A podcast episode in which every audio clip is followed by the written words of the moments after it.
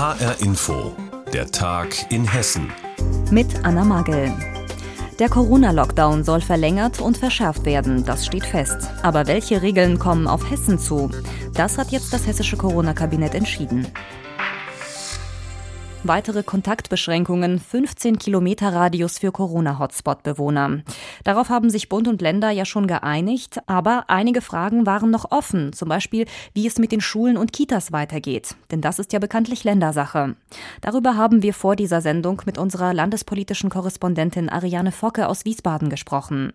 Wir haben sie gefragt, Worauf hat sich das hessische Corona-Kabinett denn nun geeinigt? Also die Regelung, auf die man sich jetzt verständigt hat, die heißt, Schüler der Klassen 1 bis 6, die müssen bis Ende Januar nicht in den Unterricht kommen. Die Präsenzpflicht wird für diese Jahrgangsstufen ausgesetzt. Also quasi die Regelung, wie sie schon vor Weihnachten bestand, wird jetzt fortgesetzt. Wer kann, der lässt sein Kind dieser Jahrgangsstufen daheim. Alle anderen können ihr Kind in die Schule schicken, wenn es gar nicht anders geht. Anders sieht es da schon für die höheren Klassen aus. Für alle ab Klasse 7, da wird der Distanzunterricht Unterricht angeboten. Ausnahmen, da sind die Abschlussklassen. Für sie geht der Unterricht ganz normal weiter. Und die SPD, die reagiert sehr scharf auf die Schulregelung. Nancy Faeser sagt zu den Plänen, das, was hier als Präsenzpflicht für die Stufen 1 bis 6 bezeichnet werde, das sei faktisch eine Schulschließung durch die Hintertür. Der Appell an Eigenverantwortung der Eltern und die Aufforderung, die Kinder nach Möglichkeit eben nicht in die Schule zu schicken, bedeutet faktisch, seht zu, wie es selbst zurechtkommt, sagt die SPD-Fraktionschefin Nancy Faeser. Und wie soll es mit den Kitas weitergehen? Ja, auch hier die Devise, wer kann, der lässt sein Kind bitte daheim. Wem das nicht möglich ist, der kann sein Kind trotzdem in die Kita bringen, wenn die Eltern also arbeiten müssen und nicht frei haben zum Beispiel. Ministerpräsident Bouffier hat aber auch gesagt, es ist jetzt nicht die Einladung, schickt sie alle in die Kita, aber wenn es nicht anders geht, ist das in Ordnung. Also vorrangiges Ziel sei und bleibe eben, die Kontakte so weit wie möglich zu beschränken. Die Linksfraktion, die kritisiert dieses Vorgehen auch. Janine Wissler sagt, die Verantwortung dürfe hier eben nicht auf die Eltern und die Kita-Leitungen abgewälzt werden. Ein weiterer wichtiger Punkt ist natürlich auch die Wirtschaftslage des Landes. Viele Läden hatten zum Beispiel gehofft, am Montag wieder öffnen zu dürfen, aber jetzt geht der Lockdown ja weiter. Vielen Geschäften droht das aus. Wie will die Regierung da helfen? Ja, Kritik kam da ja schon, als bekannt wurde, dass der Lockdown noch mal um drei Wochen verlängert wird. Nach Ansicht der hessischen, des Hessischen Handelsverband wird diese ähm, Entscheidung ja fatale Folgen haben und tausend Arbeitsplätze gefährden. Da fühlt man sich von der Landesregierung allein gelassen, zumal eben auch zugesagte Hilfen nicht oder nur schleppend ausgezahlt werden. Äh, ganz ähnlich sieht es ja auch bei Hoteliers und Gastwirten auf. Auch die warten noch auf finanzielle Hilfen. Die Bundeshilfen, die sollen aber jetzt so bald wie möglich an die betroffenen Firmen ausgezahlt werden. Das hat Wirtschaftsminister Tarek Al-Wazir Maizière heute noch mal gesagt, ab kommenden Montag, da sollen jetzt zumindest schon mal die Novemberhilfen jetzt ausgezahlt werden sagt Ariane Focke über die Beschlüsse des hessischen Corona-Kabinetts. Ab Montag erwarten uns also schärfere Einschränkungen. Für zumindest ein wenig Hoffnung sorgt die Nachricht, dass es grünes Licht gibt für einen weiteren Corona-Impfstoff. Die EU hat jetzt auch den Impfstoff des US-amerikanischen Konzerns Moderna zugelassen. Der soll angeblich zwar teurer, dafür aber leichter zu handhaben sein als der Impfstoff von BioNTech, der bei uns ja schon eingesetzt wird. Die Frage, die sich jetzt stellt, wann kommt der moderne Impfstoff nach Hessen? Denn bisher gibt es viel zu wenige Impfdosen. Mehr dazu von Andrea Bonhagen. Wir gehen davon aus, dass in den nächsten Wochen wir etwa 1,5 Millionen Dosen für Deutschland bekommen. Das würde dann für Hessen wiederum bedeuten, je nachdem, wie man rechnet, 200 bis 300.000. Das würde uns natürlich schon gewaltig weiterhelfen. Das gilt zusätzlich zum BioNTech-Impfstoff. Der amerikanische Arzneimittelentwickler Moderna rechnet damit, dass er 2021 weltweit bis zu einer Milliarde Impfdosen herstellen kann. Der Impfstoff ist wie der von BioNTech sehr wirksam. Nach Studien funktioniert der Impfstoff bei 94 von 100 Menschen. Auch die möglichen Nebenwirkungen sind ähnlich wie zum Beispiel vorübergehende Schmerzen an der Einstichstelle. Moderna hat wie BioNTech einen mRNA-Wirkstoff entwickelt. mRNA steht für Messenger-Ribonukleinsäure. Messenger bedeutet Botschafter, ein Hinweis darauf, dass der Impfstoff dem Körper eine Bauanleitung für einen Teil des Virus liefert. Das Immunsystem bildet dann Antikörper und die bekämpfen in der Regel erfolgreich das Coronavirus. Wenn der moderne Impfstoff da ist, wird das Impfen von selbstständig lebenden, aber nicht mobilen Seniorinnen und Senioren etwas leichter, sagt Ministerpräsident Bouffier. Er hat einen großen Vorteil, er ist leichter zu transportieren, zu handhaben, aufzubewahren. Das ist natürlich ein großer Vorteil. Wir wollen ja jetzt insbesondere die über 80-Jährigen impfen, zu Hause. dann müssen wir Routen für die mobilen Teams ausarbeiten. Und wenn die dann einen Impfstoff haben, wo wir das Kühlungsproblem nicht haben, die nicht so kompliziert ist, dann können wir ja viel schneller die einzelnen Menschen erreichen und kommen auch schneller zu unserem Ziel. Also insofern halte ich das für eine tolle Sache. Der Impfstoff von Moderna hält sich bei normalen Gefriertruhentemperaturen, also bei minus 12 bis minus 25 Grad, etwa ein halbes Jahr. Im normalen Kühlschrank hält er 30 Tage. In einer Ampulle sind zehn Dosen und die können unverdünnt direkt in den Muskel gespritzt werden. Der Impfstoff der Mainzer Firma BioNTech ist schon zugelassen. Die Firma liefert und will nun die Produktion erhöhen. Dazu soll möglichst schnell ein neues Werk in Marburg in Betrieb genommen werden, in dem bereits ein anderer Impfstoff hergestellt wurde. Es war Teil der Behring-Werke bzw. der Höchst AG und gehörte zuletzt Novartis. Ministerpräsident Bouffier sagt zum neuen hessischen Standort: Der Genehmigungsprozess ist sehr, sehr weit. Aber nach dem, was ich gelernt habe, es braucht fünf bis sechs Wochen, bis eine solche Reinluftkonzentration entstanden ist, dass man so hochkomplexe Impfserien überhaupt äh, produzieren kann. Da kann man jetzt beschließen, es soll schneller gehen, aber das ist natürlich dummes Zeug. Das wird kommen und dann wird es wesentlich mehr werden. Die FDP im Hessischen Landtag kritisiert, dass die bestellten Impfdosen zu gering seien. Bouffier betont dagegen, noch vor wenigen Wochen hätten wir nicht geglaubt, jetzt schon so weit zu sein. In einigen Teilen von Hessen sind schon mehr als die Hälfte der Altenheimbewohner geimpft. Die EU hat einen weiteren Impfstoff gegen Corona zugelassen. Wann die Impfdosen des US-Herstellers Moderna nach Hessen geliefert werden könnten, darüber hat uns Andrea Bonhagen informiert. Es war ein schwerwiegender Skandal, offenbar mit schwerwiegenden Folgen. Die Wiesbadener Arbeiterwohlfahrt muss jetzt ums nackte Überleben kämpfen. Der gemeinnützige Sozialverein hat 900 Mitglieder, neun Kitas und zwei Altenheime. Doch durch die Machenschaften seiner ehemaligen Vorstände und deren Freunde ist die AWO so runtergewirtschaftet, dass sie seit November in einem vorläufigen Insolvenzverfahren ist.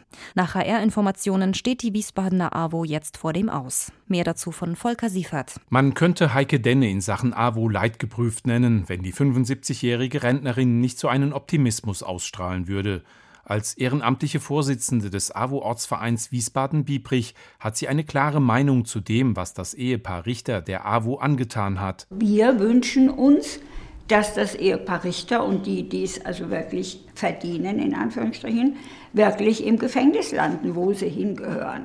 Ja, also das ist in der Mitgliedschaft die Stimmung entsprechend gerade wenn Sie sich vorstellen, Kleinrentner, ja, wenn der dann sieht, Hannelore Richter hat mehr sich zu gebilligt ein Gehalt als unsere Frau Bundeskanzlerin bekommt, kriege ich immer wieder die Frage von meinen Senioren hm, zu hören, bekommen die denn dann auch Rente von diesen wahnwitzigen Bezügen? Das Ehepaar Richter bestreitet sich, unrechtmäßig bereichert zu haben. Die Staatsanwaltschaft Frankfurt ermittelt seit fast anderthalb Jahren. Fakt ist, der AWO-Kreisverband Wiesbaden ist seit November im vorläufigen Insolvenzverfahren, will in Eigenverantwortung das Steuer herumreißen. Beantragt hat das der neue Vorsitzende des Vereins Wolfgang Hessenauer. Der ehemalige SPD-Sozialdezernent Wiesbadens war bislang optimistisch, die AWO zusammenhalten zu können. Doch nun bestätigt er dem HR, dass er die Wirtschaftsprüfungsgesellschaft KPMG beauftragt hat, die Kitas und Pflegeheime zu verkaufen wenn sich denn ein oder mehrere Käufer finden. Das Insolvenzverfahren ist ja ein Verfahren für die Gläubiger. Und die wollen natürlich möglichst günstig bedient werden im Rahmen des Insolvenzverfahrens. Und deswegen muss man Alternativen aufzeigen, von denen man zu Beginn noch nicht weiß, welche davon greifen wird. Aber man muss sie alle parallel haben, um zu sehen, was ist für die Gläubiger akzeptabel, was ist für die Gläubiger nicht akzeptabel. Und ein Verfahren kann sein, dass äh, Einrichtungen ganz oder teilweise an andere übertragen werden, um liquide Mittel zu erzielen. Und deswegen habe man sich an KPMG gewandt. Der Druck an frisches Geld zu kommen scheint groß. Kurz vor Weihnachten wurde das Verfahren eröffnet. Bis gestern schon sollten die Bieter ihr Interesse bekundet haben. Bis Ende Januar müssen sie ein verbindliches Angebot abgegeben haben. Zufall oder nicht, der neue Geschäftsführer des AWO-Kreisverbandes Wiesbaden ist seit Anfang Dezember im Amt und war selbst als Manager bei KPMG zuvor tätig. Und was wird aus Sicht von Hessenauer aus dem Gedanken der Gemeinnützigkeit? Wenn ein gemeinnütziger Träger sagt, wir passen die äh, Einrichtungen, also die Pflegeheime ins Portfolio, dann kann er auch ein Interesse bekunden und da kann es für den auch interessant sein. Für die rund 480 Beschäftigten der Kitas und Altenheime besteht Hoffnung, dass ihre Jobs auch nach einem Verkauf behalten, denn Erzieherinnen und Pfleger werden händeringend gesucht. Die neue AWO-Führung kündigt an, bald zivilrechtliche Schritte gegen die ehemaligen Verantwortlichen um das Ehepaar Richter einzuleiten. Sie sollen Schaden im zweistelligen Millionenbereich verursacht haben, was die Richters vehement bestreiten. Doch Schadensersatzansprüche vor Gericht durchzusetzen, da können Jahre ins Land gehen. Für die Rettung der AWO kämen Rückzahlungen auf jeden Fall zu spät. Nach dem großen Skandal um die Wiesbadener AWO droht dem gemeinnützigen Verein jetzt das aus. Infos dazu hatte Volker Siefert. Die Geschichte, die jetzt kommt, ist fast schon eine Posse. Das Franziskanerkloster in Fulda löst einen großen Teil seiner Bibliothek auf. Die Rede ist von rund 150.000 Büchern und historischen Schriften, die zum Teil 300, 400 Jahre alt sind. Und was bekommt das Kloster dafür? Einen Spottpreis von 30.000 Euro. Verkauft an einen Antiquitätenhändler aus Sachsen. Im Kloster wollte man, und das ist kein Scherz, mehr Platz schaffen und die alten Bücher einfach loswerden. Bei der Stadt Fulda und dem Bistum greift man sich jetzt an den Kopf. Es gibt auch Versuche, einige der Bücher zurückzukaufen, aber das kann richtig teuer werden. Wie es soweit kommen konnte, berichtet Petra Klostermann. Laut Klostervorsteher Bruder Gerhard Busche braucht das Antoniusheim als Kooperationspartner des Klosters die Räume der Bibliothek. Wegen der Bücher wandte er sich zunächst ans Bistum Fulda. Wir haben gesagt, bitte, wenn ihr da was wollt, nehmt euch, was ihr möchtet. Aber da hat das Bistum leider einen Rückzieher gemacht, weil man sagte, das kostet zwei bis drei Personen in zwei bis drei Jahren. Und da ging es ums Geld. Sie hätten mal mit mir in diesen Raum gehen müssen. Es war muffig, die Bücher hatten beginnenden Schimmelverfall und wir hatten niemanden mehr, der das hätte ordnungsgemäß auffangen können. Alessandra Sorbello-Staub leitet die Bibliothek des bischöflichen Priesterseminars. Sie sieht das Ganze anders. Wir haben im Grunde genommen nie ein Angebot zur Übernahme der gesamten Bibliothek erhalten. Die Gespräche gingen immer darum, ob man andere Räume finden kann. Wir hatten ein Angebot unterbreitet für die Übernahme der Altbestände bis zum Jahr 1850, aber dieses Angebot kam nie ins Gespräch, weil wir die ganze Zeit davon ausgegangen sind, dass eine andere Lösung gefunden werden kann für die Raumfrage. Jetzt versucht das Bistum, die Bestände zurückzukaufen, zumindest teilweise. Auf dem freien Markt sollen aber allein die Bücher aus der Zeit vor 1700 insgesamt rund 275.000 1000 Euro kosten. Bruder Gerhard gibt zu, dass ihm die Stadt Fulda als Ansprechpartner gar nicht in den Sinn gekommen ist. Schade, sagt der Pressesprecher der Stadt, Johannes Heller. Die Stadt Fulda bedauert außerordentlich, dass es zu dieser Entwicklung gekommen ist und dass die Stadt Fulda auch nicht eingebunden war in die Verkaufsverhandlungen. Wir hätten dort auch gerne unsere Hilfe angeboten. Nun hat sich inzwischen eine Arbeitsgruppe gebildet aus Vertretern der Stadt Fulda und aus Vertretern der Hochschul- und Landesbibliothek, die ausloten soll, inwieweit Bestände von besonderer Relevanz aus dieser Klosterbibliothek doch noch für die Region gerettet werden können. Und noch ein kleiner Trost. Immerhin hat das Franziskanerkloster noch etwa 230 Meter mit Fuldensien behalten. Und einige hat das Priesterseminar als Dauerleihgabe wertvolle historische Schätze einfach verscherbelt. Das Franziskanerkloster in Fulda hat rund 400 Jahre alte Bücher für einen Spottpreis verkauft. Wie und warum genau, darüber hat uns Petra Klostermann informiert.